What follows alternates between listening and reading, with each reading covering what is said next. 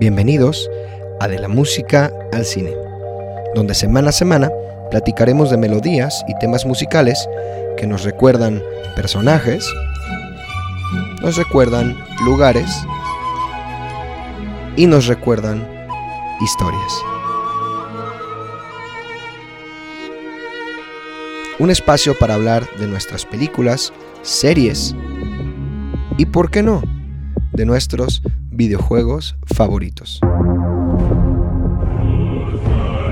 Así que, ¿estás listo? Comencemos.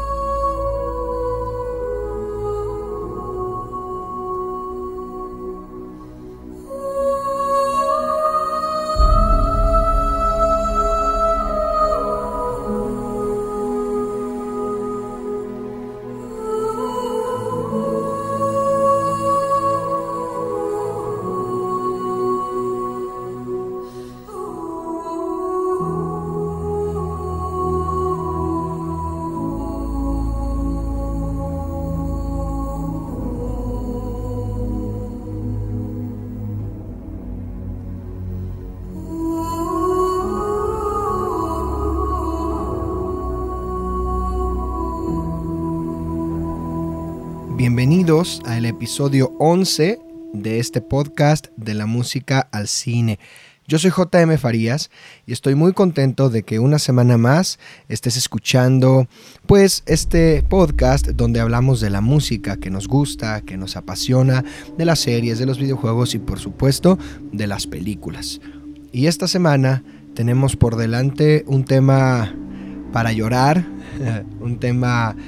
Em, histórico, un tema melodramático, ¿no? Es la historia romántica de Rose y de Jack.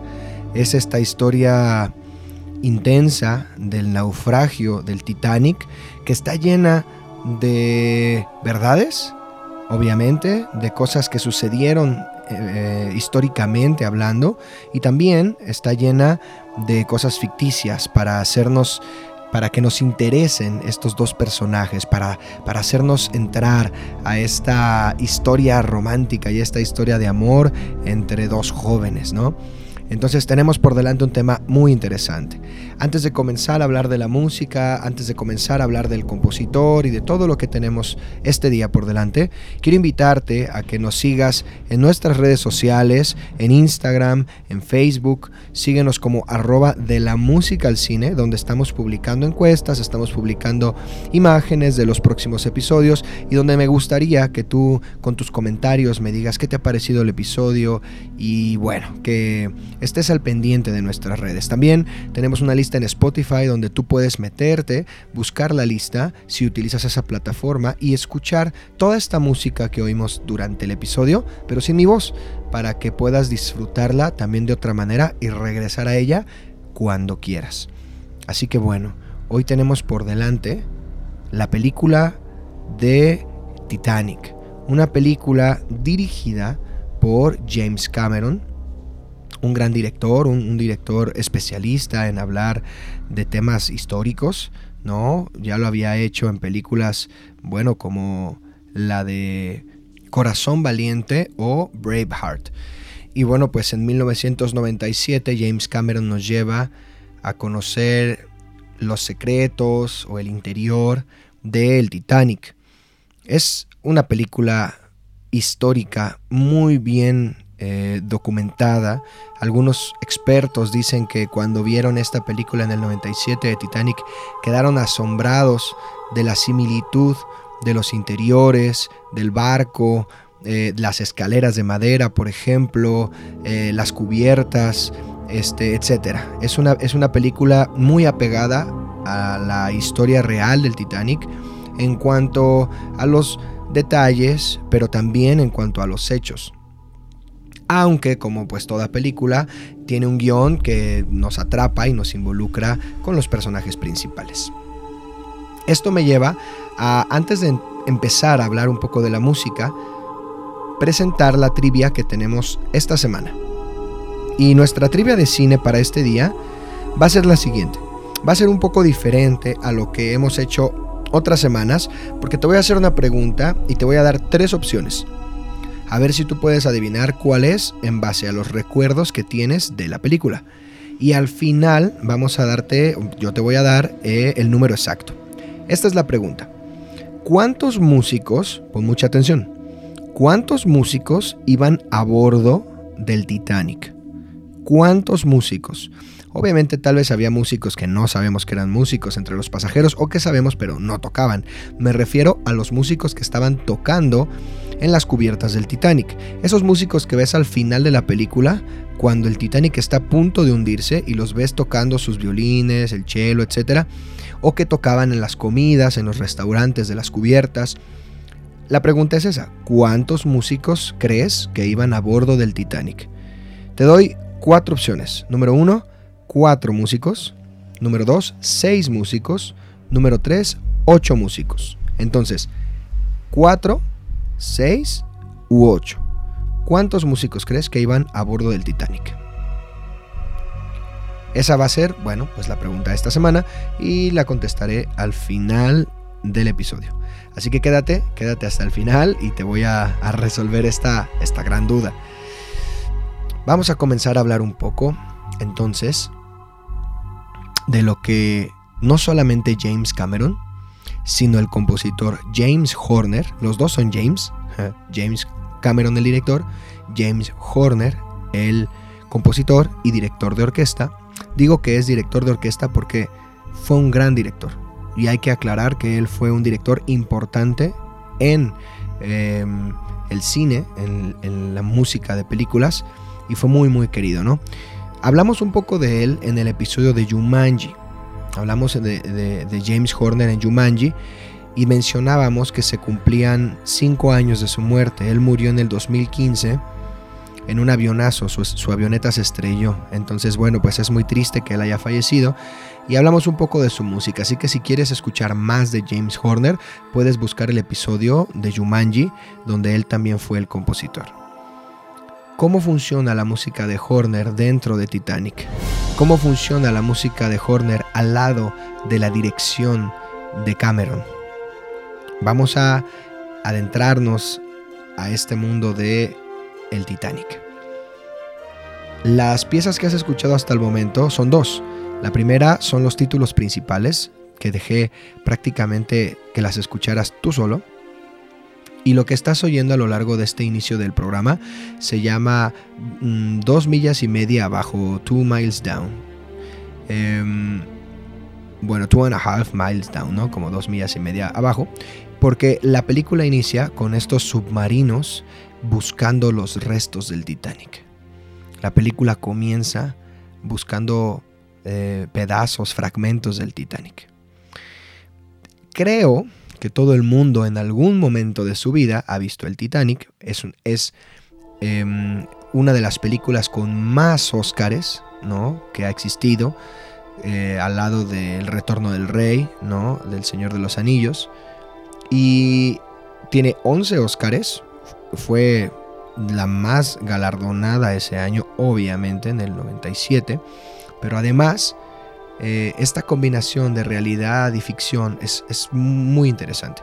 Y aunque creo que todos han visto la película, si alguien no la ha visto o si la viste hace mucho tiempo, pues te recuerdo que la historia narra cómo el Titanic en 1912, el 10 de abril de 1912, va a dejar el puerto de Southampton en Inglaterra para viajar hasta Nueva York, ¿no?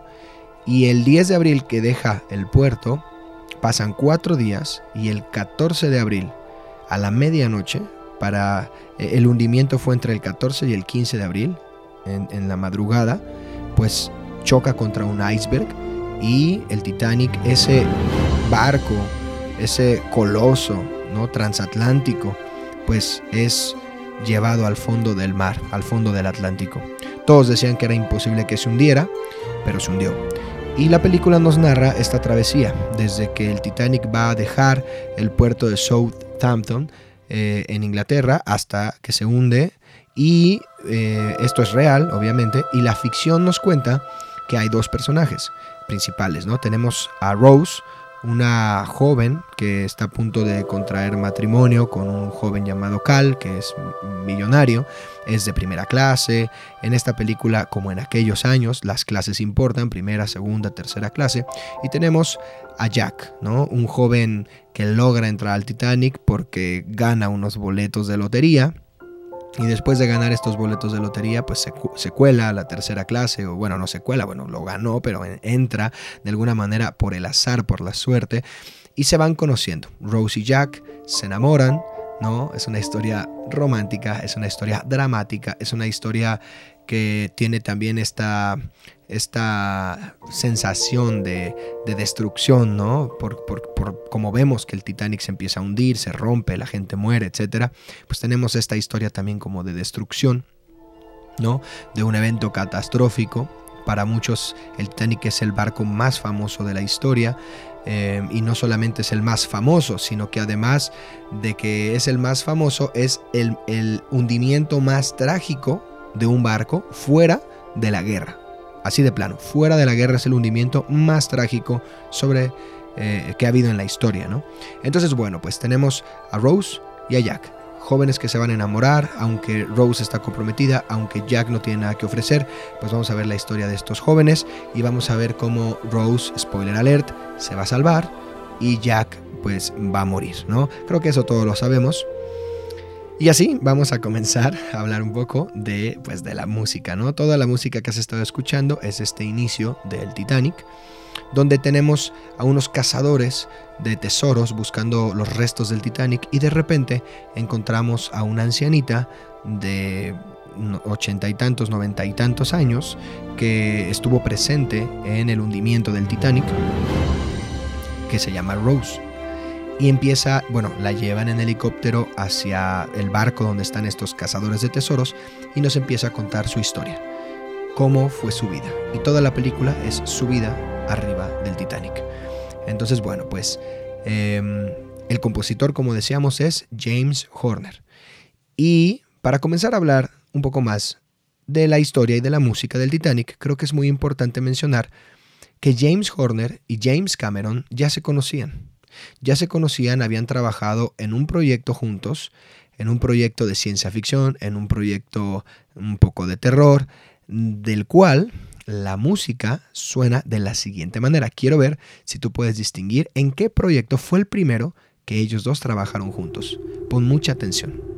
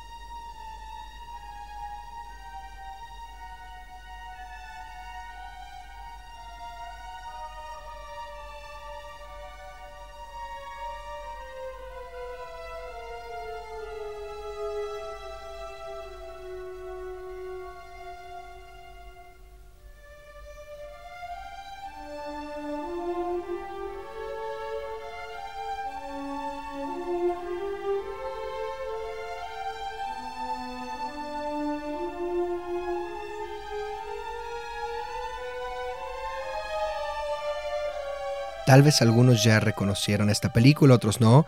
Bueno, pues esta fue la primera vez que James Horner trabajó con James Cameron y es una película de 1986 titulada Aliens El Regreso. ¿no? Es la película, la secuela de Alien, donde tenemos también a Ripley enfrentando un montón de, de aliens. ¿no? Es una película también muy interesante y es muy curioso que, bueno, James Cameron y James Horner hayan trabajado en una película más de terror y más de suspenso que histórica o dramática o romántica y que aún así James Cameron haya invitado a Horner a participar en Titanic.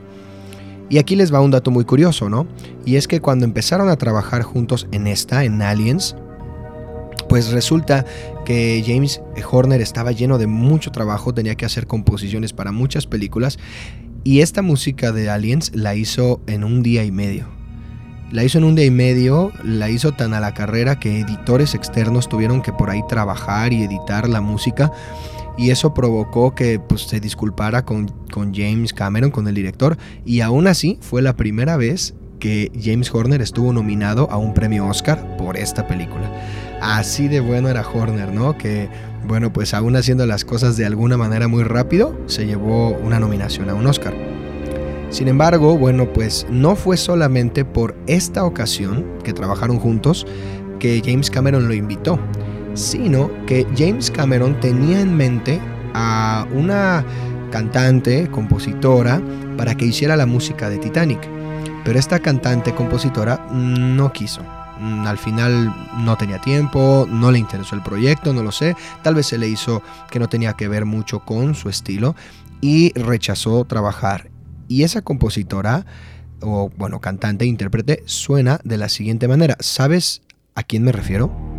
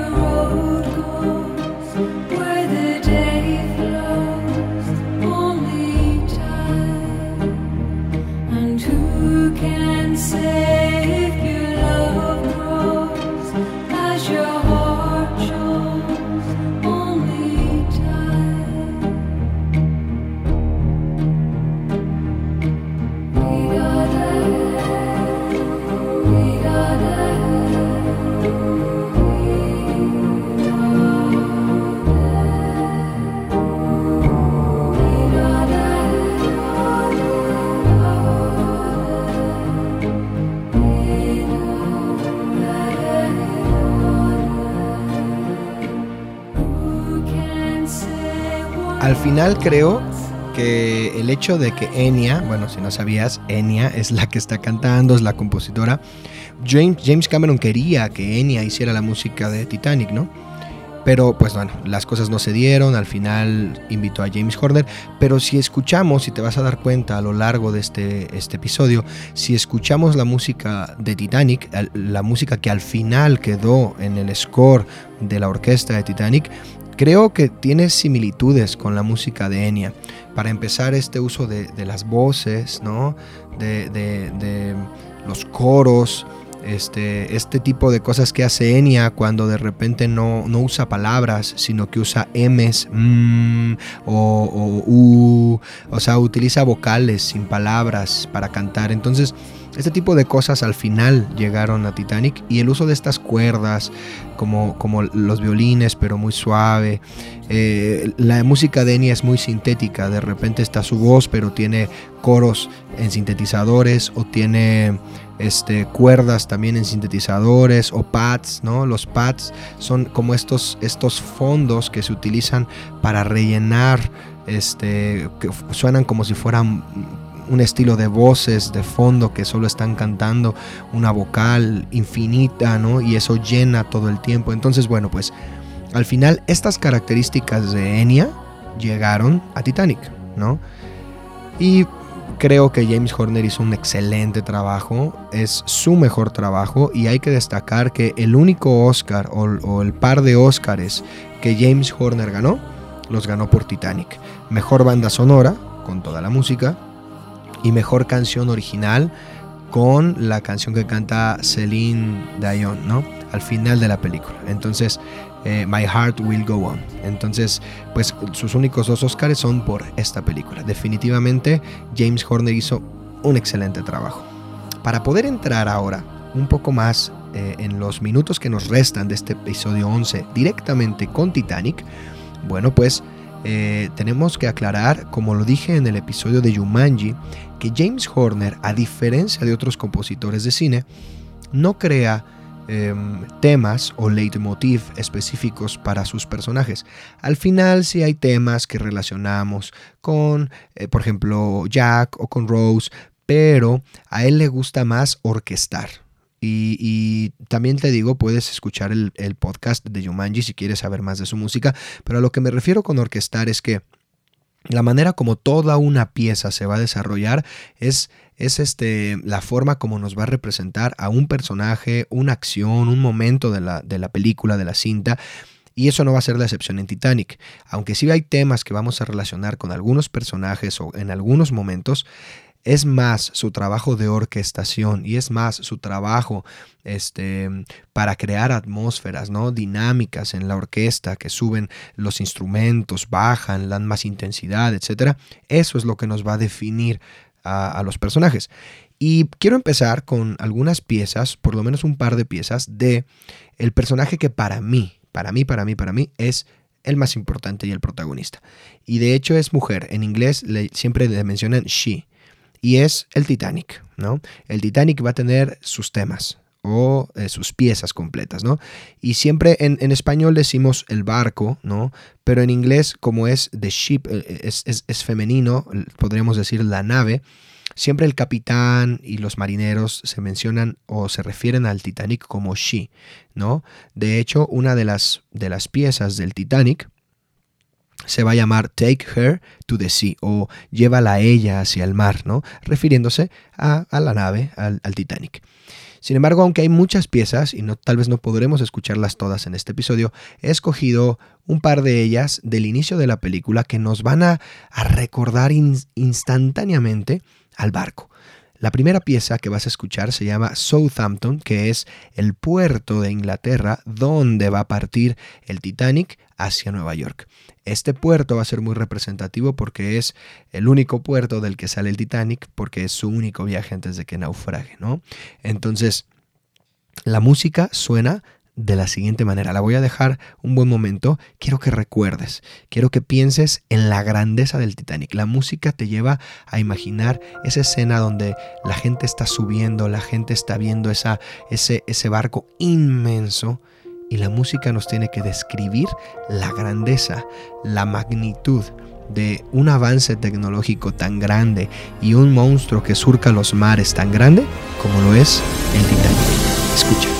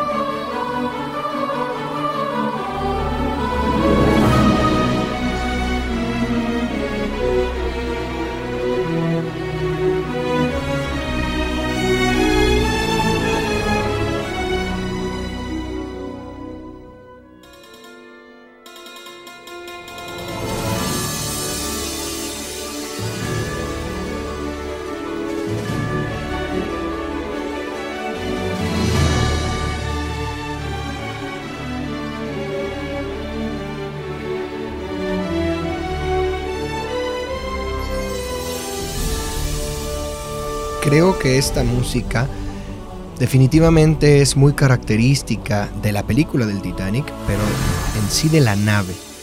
Cuando escuchamos este tipo de sonoridades, nos recuerda instantáneamente a, la nave, al Titanic, ¿no?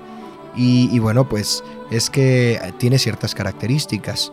El pulso es muy rápido. Tenemos cuerdas sonando todo el tiempo, como de fondo, como, como en una especie de notas, notas base, notas tenidas, ¿no? Que están todo el tiempo haciendo el fondo. Y tenemos estos, estos sonidos como de voces, como coros, pero en realidad no son coros humanos. Y aquí es donde hablaba que a veces se parece la música de James Horner a lo que James Cameron quería hacer con Enya. Está utilizando sonidos sintéticos todo el tiempo.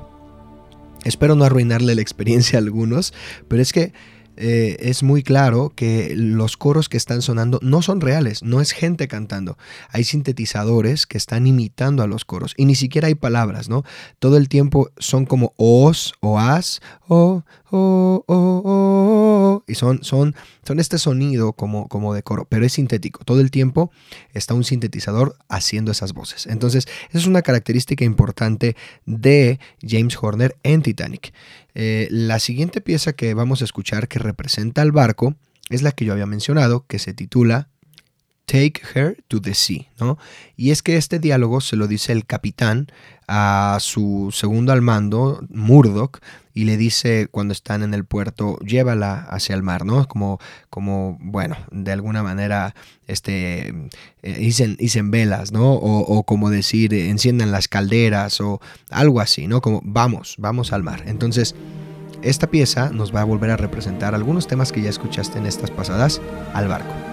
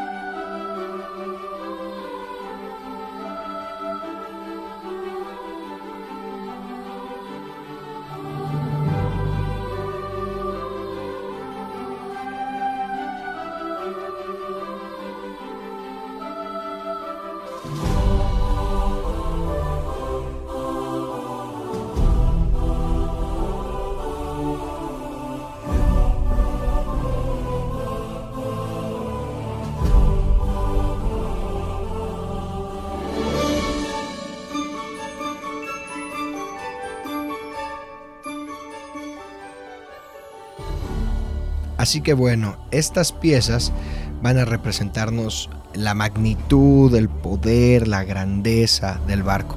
Y si cuando las escuchas, en verdad esta, esta sensación de cuerdas constantes y los coros eh, hacen que cuando ves estas escenas sientas eh, que estás viendo algo muy importante, algo muy grande. ¿Y por qué James Horner utiliza eh, voces sintéticas y no voces reales. Tal vez nunca te habías dado cuenta y si ahora te diste cuenta, a mí personalmente a veces me choca un poco el sonido de la orquesta acústica, vamos a decirlo así, los instrumentos acústicos reales, los violines, las trompetas, las percusiones y las voces sintéticas, ¿no? Como que choca un poco. Pero bueno, eso es por... Eh, a, mí, a mí me sucede, ¿no?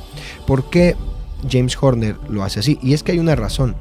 El Titanic era una nave no solamente inmensa y poderosa, sino innovadora.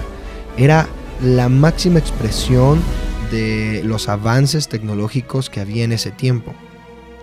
Viajar en el Titanic en 1912 en primera clase lo tenía todo, baños turcos eléctricos, gimnasios, tenía estos restaurantes impresionantes, la tecnología del barco, las calderas, todo, todo, todo era el, el, tope, ¿no? Era, era la cúspide de la, de la tecnología y los avances, por lo menos en marítima en aquellas épocas y en muchas cosas, ¿no? Tenía una sala de telégrafos inmensa para que todos los, los em, pasajeros de primera clase pudieran estar mandando mensajes todo el tiempo a su familia, etcétera, etcétera. Entonces, ¿cómo James Horner podía hacer que un avance tecnológico, tan grande como el Titanic se representara a través de la música, bueno, pues él utilizó en 1997 cosas que eran tecnológicamente nuevas para nosotros en la música y empezó a utilizar sintetizadores y empezó a utilizar instrumentos eh, eh, electrófonos ¿no? o eléctricos eh, que tal vez en esa época no estaban, pero en nuestra época sí. Y era una manera de decir, ok, el Titanic representa el avance tecnológico. Por eso suenan coros sintéticos, por eso suenan sintetizadores. Entonces, por eso es, es, la razón de que James Horner utilizara estos, estos instrumentos, ¿no? estos coros. Avanzando un poco más, así como estas piezas pueden representarnos eh, el Titanic y más adelante vamos a ver otras piezas que representan el Titanic, pero cuando ya se está hundiendo, ¿no? Eh, pero todavía no vamos a llegar ahí. Vamos primero a un par de piezas que nos van a representar, pues, a nuestros personajes principales, ¿no? Principalmente a Rose y a Jack. Esos van a ser nuestros personajes principales. Y aquí hay algo muy curioso. Las piezas de Rose, cuando hablamos de música diegética, es decir, de música que sí se escucha en la película, que los protagonistas escuchan, tiene que ver con música de primera clase, tiene que ver con la orquesta que tocaba adentro del Titanic. Es música de clase, es música de salón, ¿no? Es música para hablar de negocios, el té, etc. Y la música diegética que va a representar a Rose, a su familia, que va a representar a toda la gente con la que ella convive, suena, bueno, de la siguiente manera.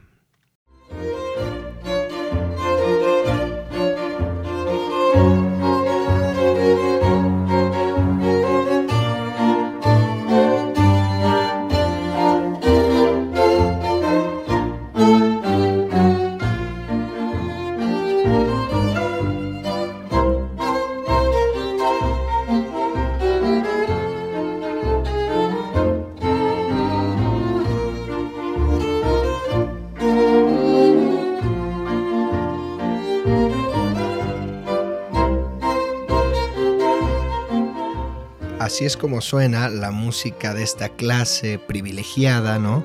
De esta primera clase que estaba eh, en la parte superior del barco. Es, era un barco tan inmenso, cabe decir, era un barco tan grande que solamente en la cubierta, bueno, en la parte superior, el Titanic tenía nueve cubiertas, ¿no? Cubierta A, B, C, D, E, F, G, cubierta de calderas y cubierta de máquinas. Era, era una cosa inmensa, inmensa, inmensa, totalmente grande, ¿no? Eso era el Titanic. Además de las cubiertas que tenía, era, tenía una alberca, tenía el gimnasio, tenía saunas, tenía lugares, diferentes restaurantes para comer eh, comida a la carta y tenía salones para fumadores, sala de juegos, o sea, era la opulencia, ¿no? Mientras en las partes inferiores del barco, donde estaba la clase, la, tercera clase normalmente, eh, pues nada que ver, ¿no? ¿no? estaba todo esto. La primera y segunda clase podían hacer uso de algunas de estas instalaciones, eh, y bueno, aparte tenemos las cubiertas donde podían salir a ver el mar y podían salir a platicar, a tomar el sol. Entonces, era un barco inmenso, de verdad inmenso, que jamás pensaron que se fuera a hundir. Y es muy interesante que la, la música de Rose sea música así, música de primera clase. Mientras que la música de Jack, bueno, es una música totalmente diferente. Una música que representa a los irlandeses, a los escoceses, a los ingleses que estaban viajando en tercera clase y que estaban viajando hacia esta oportunidad en Estados Unidos. La música de Jack suena de la siguiente manera y es una música que lleva gaitas, que lleva flautas, que lleva instrumentos de alientos muy, muy folclóricos de esa zona de Gran Bretaña.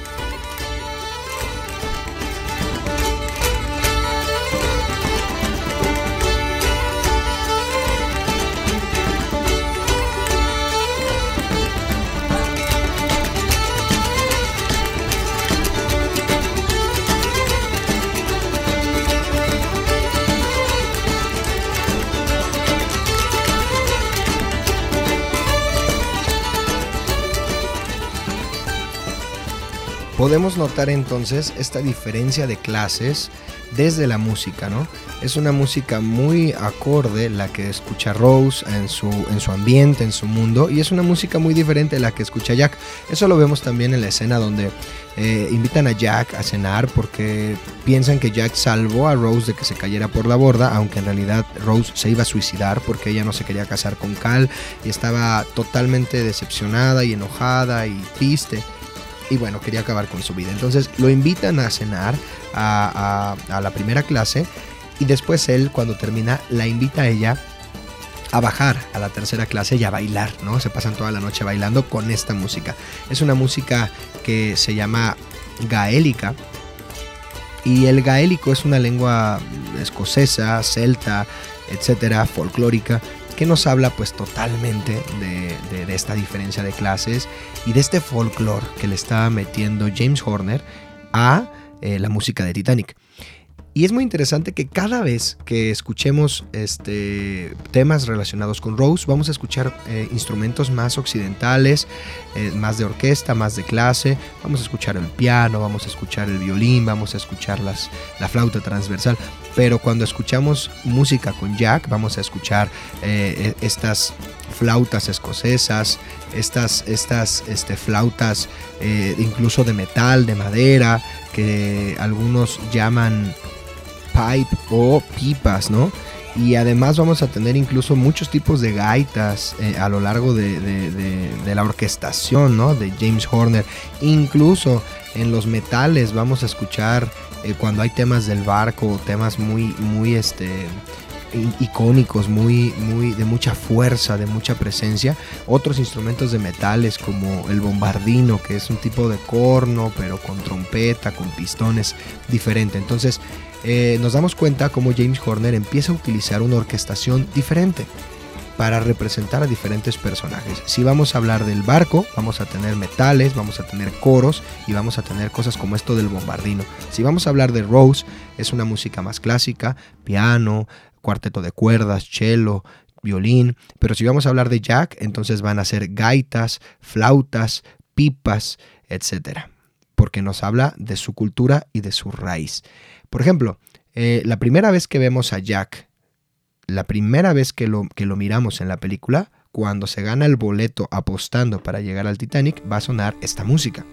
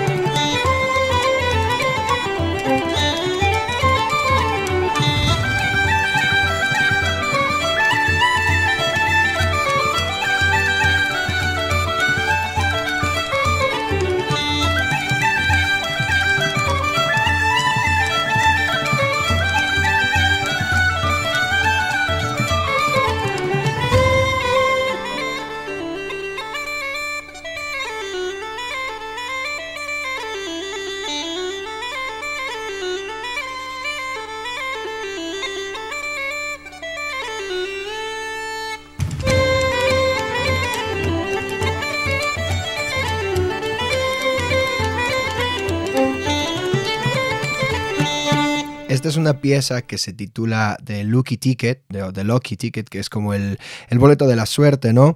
Que es, como decía, cuando vemos a Jack junto a Fabrizio ganarse este esta oportunidad de viajar en el Titanic y de pues ir al nuevo mundo, ¿no? A, una nueva oportunidad en eh, Estados Unidos.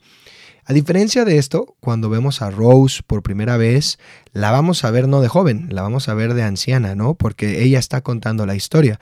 Y cuando vemos a Rose por primera vez, que la vemos, pues que es una anciana y la vemos eh, que está de alguna manera contando la historia de su vida, de su primer amor y de su amor que era Jack, pues suena una música como esta.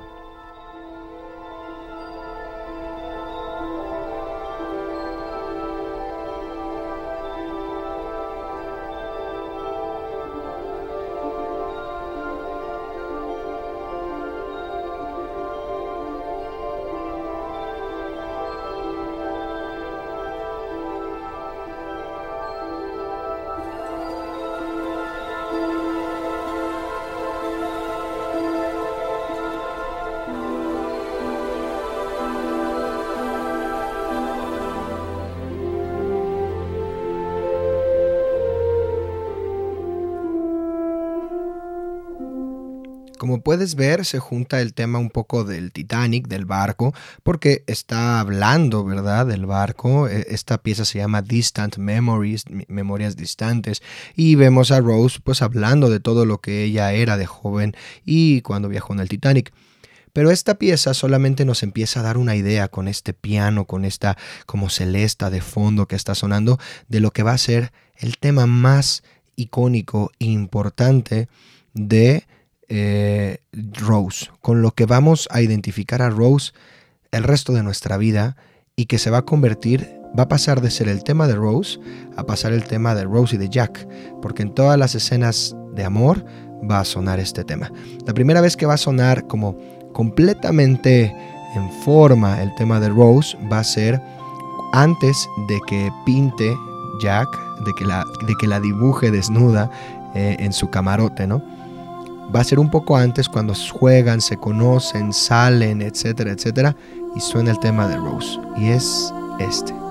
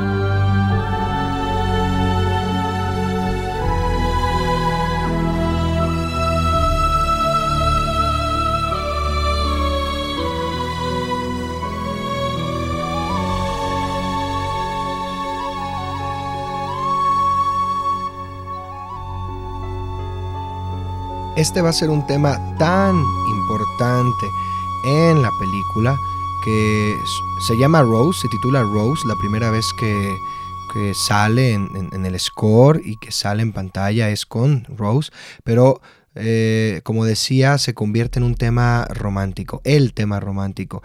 Y cuando ellos eh, salen juntos en escena, cuando ella decide no irse en un barco y quedarse con Jack, cuando al final Jack se está congelando y ella está sobre la tabla, este tema, esta melodía va a sonar. Y no solamente va a sonar muchas veces, sino que a veces va a sonar como aquí con el piano y las flautas, a veces va a sonar en violines, a veces va a sonar solamente con las voces. Es, es, un tema que va a cambiar, evolucionar, se va a modificar a lo largo de la película, pero siempre va a representar a Rose y su amor por Jack. Es el tema del amor de Rose por Jack. E, e, e, así es como lo puedo definir. Y bueno, pues eh, es un tema muy bonito. Creo que algo característico es que no tiene, como los, los temas que vimos del barco, sí tiene sintetizadores, sí tiene pads. De hecho, tiene, tiene un piano acústico real de cola, pero además tiene otros pads por ahí que están sonando para darle mayor efecto, mayor, mayor relleno. Pero la voz es, es. Hay una voz por ahí sintética, pero la voz principal es una voz real real, ¿no? Es la única como voz real de la película. Y se convierte en un tema tan importante que es el tema de, de, My Heart Will Go On con Celine Dion al final de la película. Este tema se convierte en, en, en el tema de Titanic, ¿no? Entonces, bueno, porque al final Titanic es el tema del amor de Rose por Jack y cómo eso le cambió la vida. Quiero decirte ahora que este tema de Rose, la primera vez que sonó, ya te dije, es antes del retrato, pero la primera vez que Rose y Jack cruzan miradas en una de las, de las zonas altas de la primera clase, Jack está eh, parado eh, junto a un barandal viendo el mar y Rose sale enojada de, una cena y está en una parte más alta y él voltea y la mira y, y, Rose ni siquiera se da mucho cuenta de que ahí está Jack, pero él ya la vio.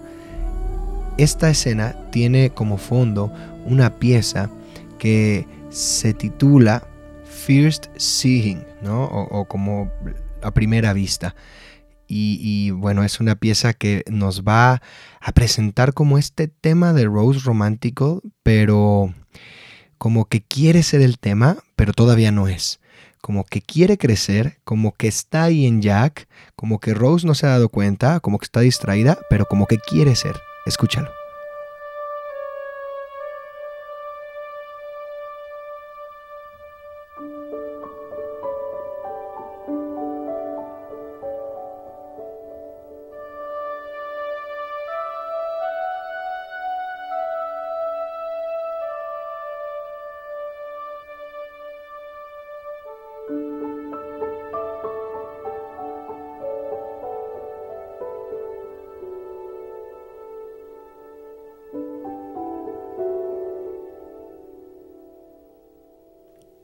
Es así de cortito, ¿no?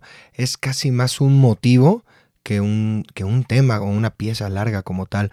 Pero si te diste cuenta es como que en los alientos, en este instrumento, como, como esta pipa, como, porque acuérdate que Jack es representado por instrumentos de aliento, escoceses, folclóricos, como que quiere sonar y voltea a ver a Rose y está ella en su mundo y suena este piano que la representa. Entonces, es un, momento muy interesante porque la música te está diciendo que ahí hay algo, que algo va a pasar entre ellos y te está empezando a presentar estas notas, pero no sabes lo importante en lo que esto se va a convertir, ¿no?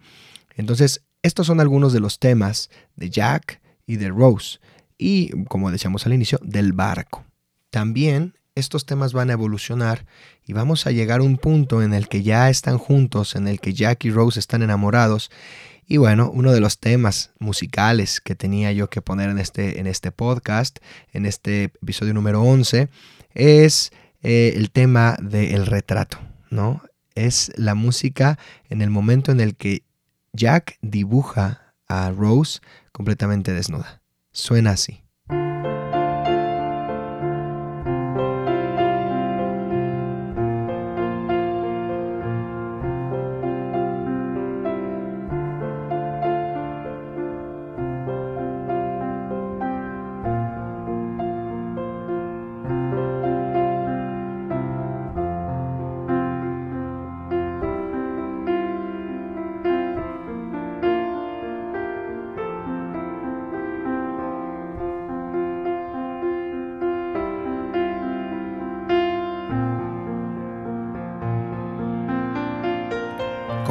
Dar cuenta, este es el tema de Rose que habíamos visto, pero ahora solamente al piano, eh, no, con, no con estos instrumentos de alientos ni de cuerdas.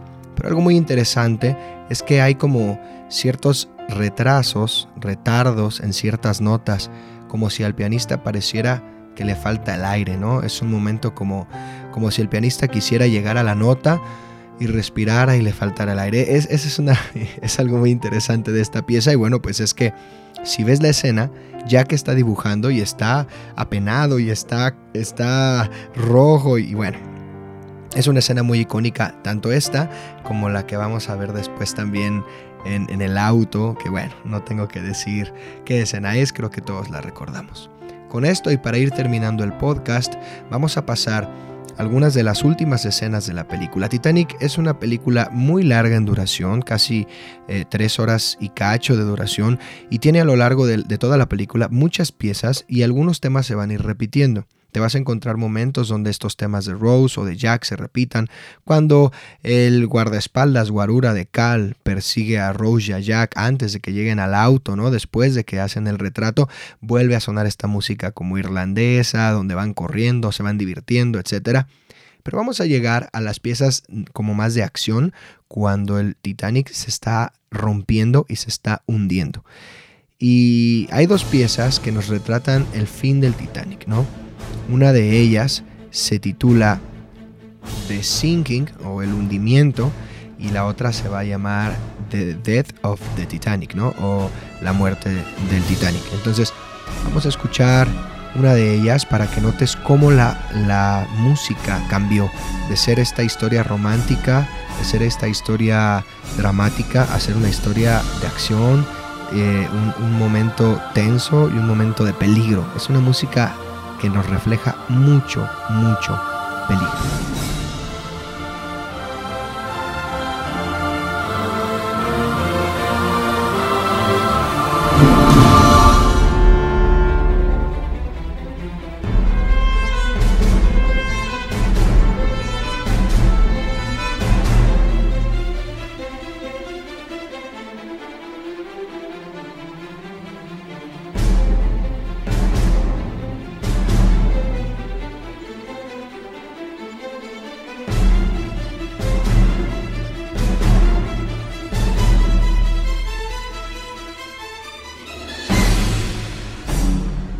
Esta es una pieza que personalmente me recuerda al uso de la orquesta eh, de James Horner en Jumanji.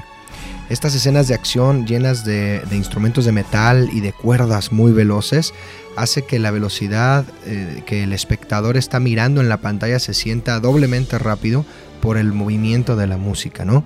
Entonces vamos a tener este tipo de música y si te diste cuenta, no solamente tenemos los metales y las cuerdas, sino que tenemos por ahí también otra vez estos coros sintéticos. Hay momentos donde se oyen voces sintéticas.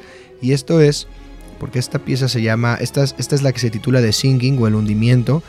Y estamos viendo al barco despedazarse, hundirse, destrozarse.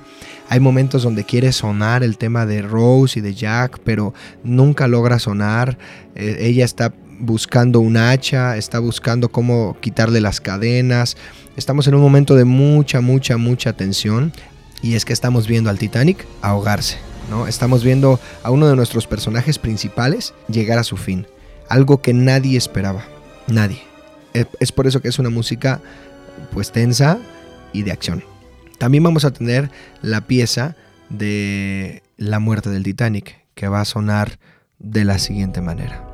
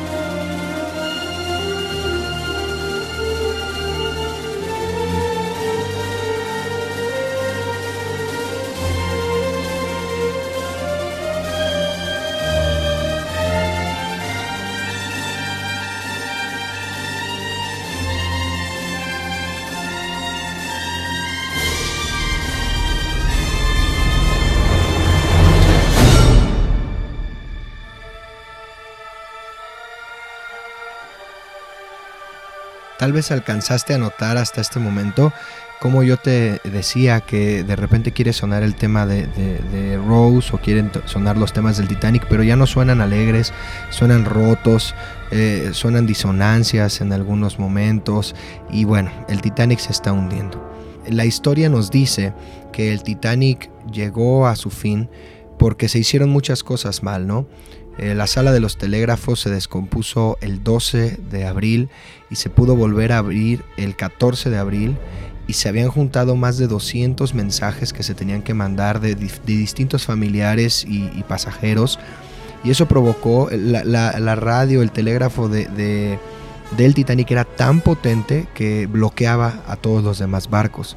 Entonces, cuando reinician sus operaciones y empiezan a mandar todos estos mensajes, eh, todos los barcos que estaban cerca estaban bloqueados y entonces mejor decidieron apagar sus, sus radios, apagar sus mensajes eh, hasta que el Titanic dejara de mandar todas sus cosas y en ese momento pues el Titanic choca contra el iceberg y casi nadie logra escuchar su llamado. Había un barco cerca que incluso pudo ver las luces y no quiso acercarse porque menospreció eso y bueno pues se hizo un juicio contra el capitán, etcétera.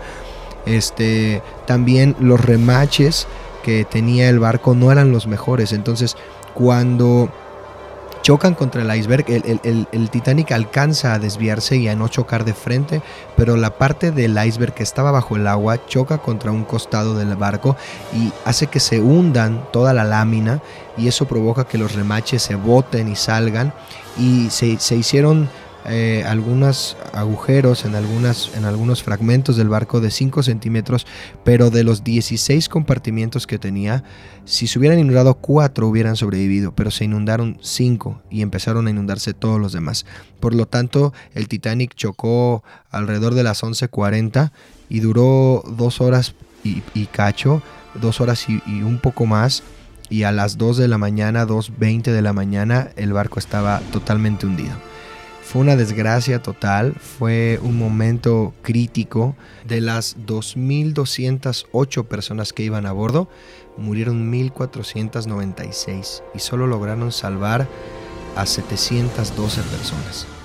Eh, los botes no se llenaron como está en la película, los botes no se llenaron al 100% de su capacidad, este, se tomaron malas decisiones, eh, esa noche fue una, noche muy calmada, el agua estaba muy tranquila, no se podían ver bien los, los icebergs.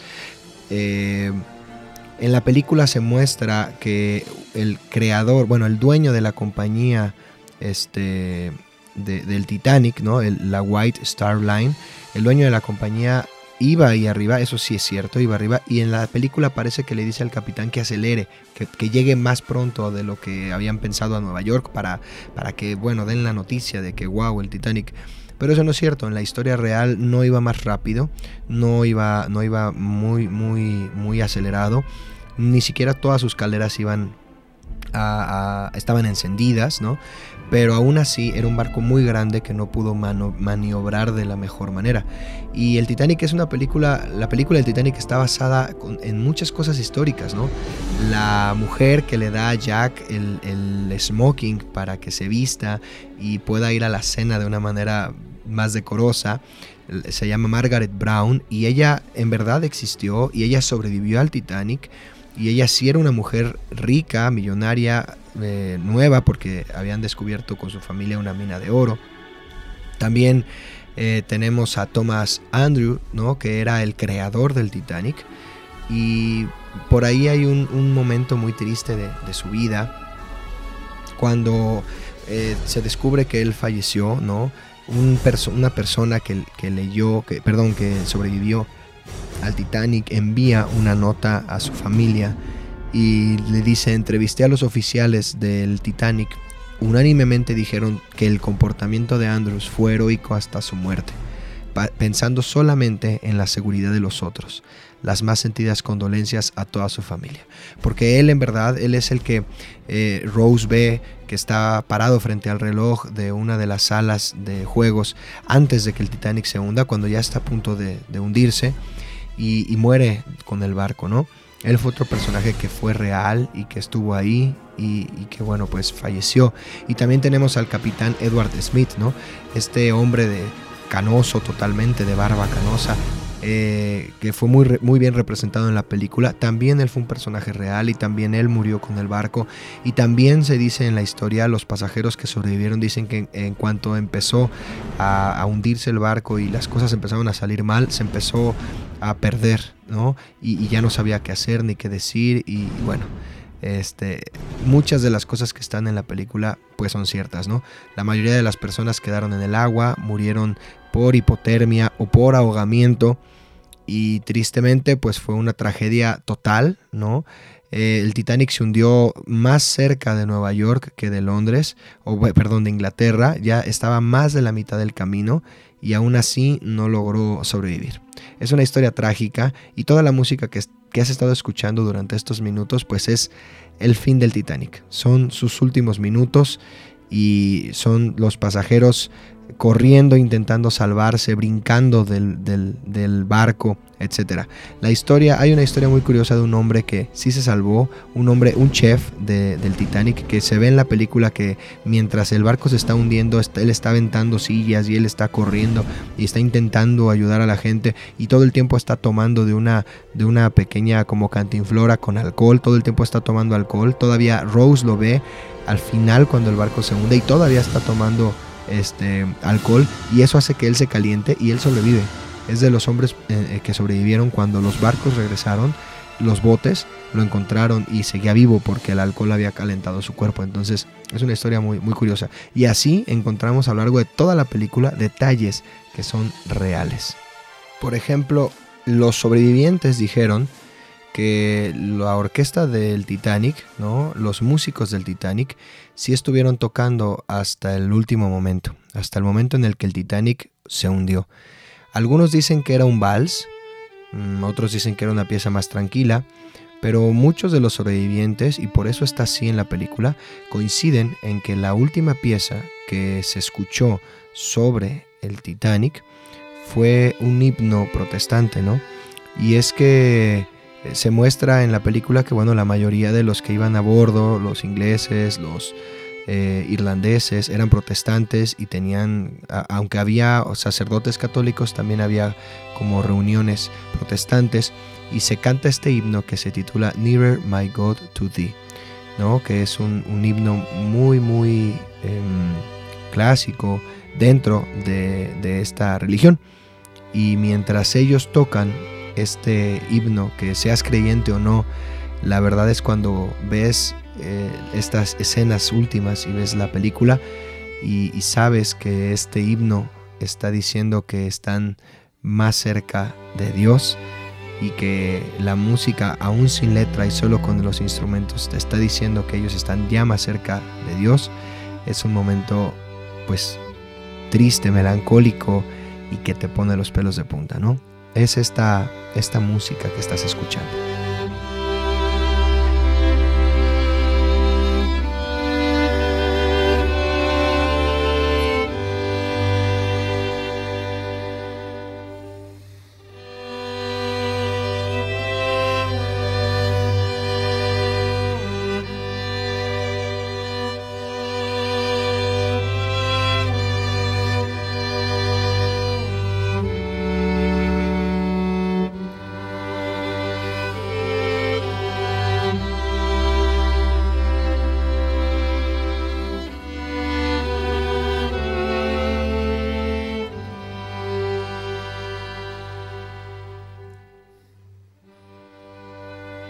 Así mientras escuchamos este himno, eh, recordando la orquesta, ¿verdad? de los músicos que estaban ahí en el Titanic, pues vamos a resolver la trivia de esta semana para concluir con este episodio número 11. La encuesta iba así, ¿no? O perdón, la, la trivia iba así. ¿Cuántos músicos iban a bordo del Titanic? O sea, ¿cuántos músicos conformaban estos grupos que tocaban?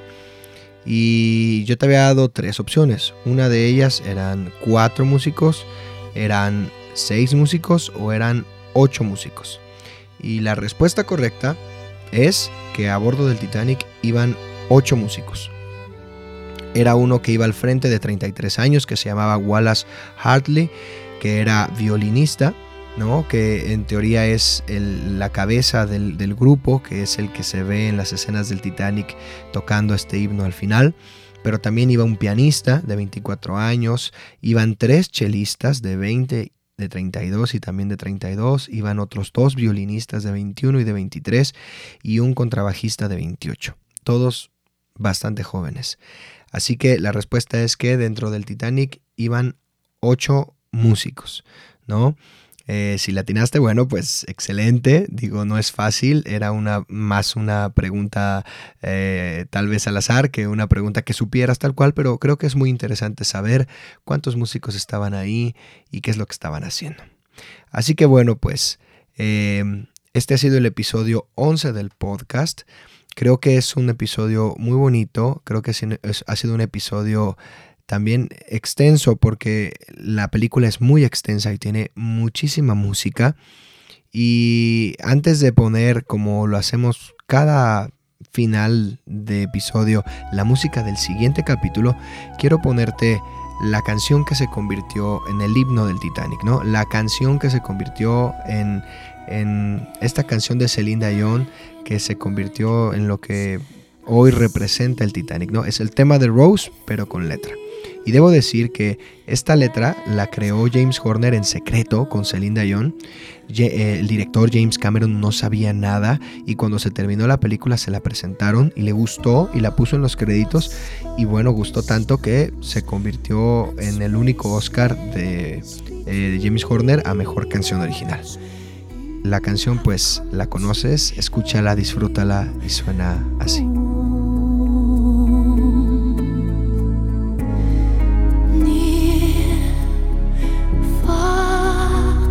When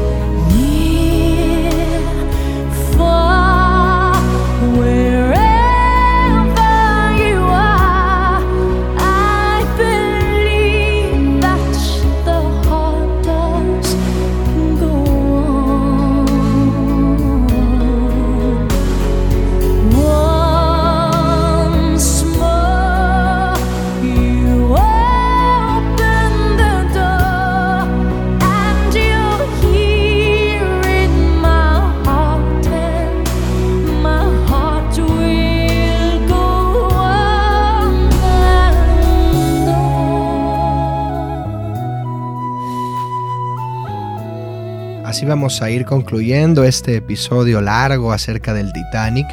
Espero que hayas podido quedarte hasta este momento. Es una película icónica, es una película con mucha más música, pero creo que hemos podido abarcar lo suficiente para hablar de esta historia maravillosa y de esta historia interesante, dramática, de amor, con tintes de cosas muy reales, una historia de época, una fotografía, unos efectos, un diseño de vestuario, todo fue increíble. Por algo Titanic ganó 11 Oscars, ¿no?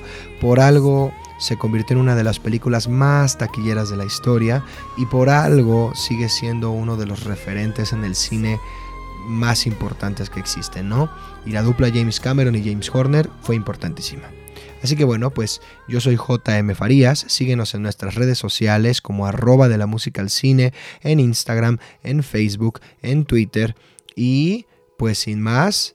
Ah, bueno, busca la lista de Spotify para que puedas escuchar toda esta música eh, sin mi voz y la puedas disfrutar muchísimo. Sin más, ahora sí, esta es la música del siguiente episodio. Va a ser un cambio un poco radical, pero piensa si la distingues, si sabes de dónde es esta música. Gracias por habernos escuchado y bueno, pues recuerda que cada lunes seguiremos hablando de la música que nos gusta y de la música que nos apasiona. Adiós.